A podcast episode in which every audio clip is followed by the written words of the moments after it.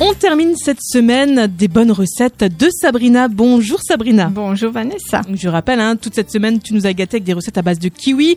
On finit la semaine avec une recette sucré-salé, on peut le dire. Sucré-salé, oui. La recette donc du bagel kiwi saumon. Les ingrédients pour cette recette, il vous faudra deux bagels, un kiwi dur, une betterave cuite, une petite échalote, 300 g de saumon fumé, 100 g de fromage blanc, un peu de wasabi, quelques feuilles de mâche, 20 centilitres de crème bien froide, une pincée de sel et du poivre, un zeste d'un demi-citron vert et de l'aneth ciselée. Alors, on va éplucher le kiwi et l'échalote et on les émince en fines lamelles.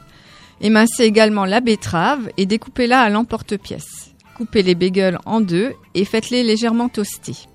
Ensuite, vous préparez une petite chantilly à la nette avec de la crème, de la nette, le zeste de citron vert, le sel et le poivre.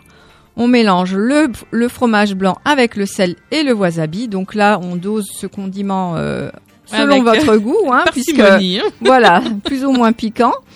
Et on tartine donc euh, sur une face des bagels.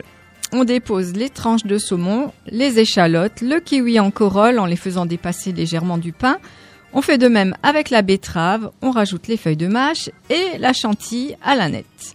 On dépose l'autre tranche de bagel en sandwich et on croque Et il dedans. suffit voilà de déguster. Voilà. Eh ben, ça donne encore bien envie, en tout cas, Sabrina. C'est vrai que c'est surprenant là d'associer finalement le kiwi euh, en, autrement que le manger nature, hein, finalement. Voilà. Oui, oui. Eh on ben, en tout le cas, consommer de toutes les manières. exactement. Merci beaucoup, Sabrina. Vous pouvez retrouver cette recette sur notre site radiomélodie.com et nous on se retrouve dans trois semaines. Dans trois semaines. À bientôt, À Sabrina. bientôt.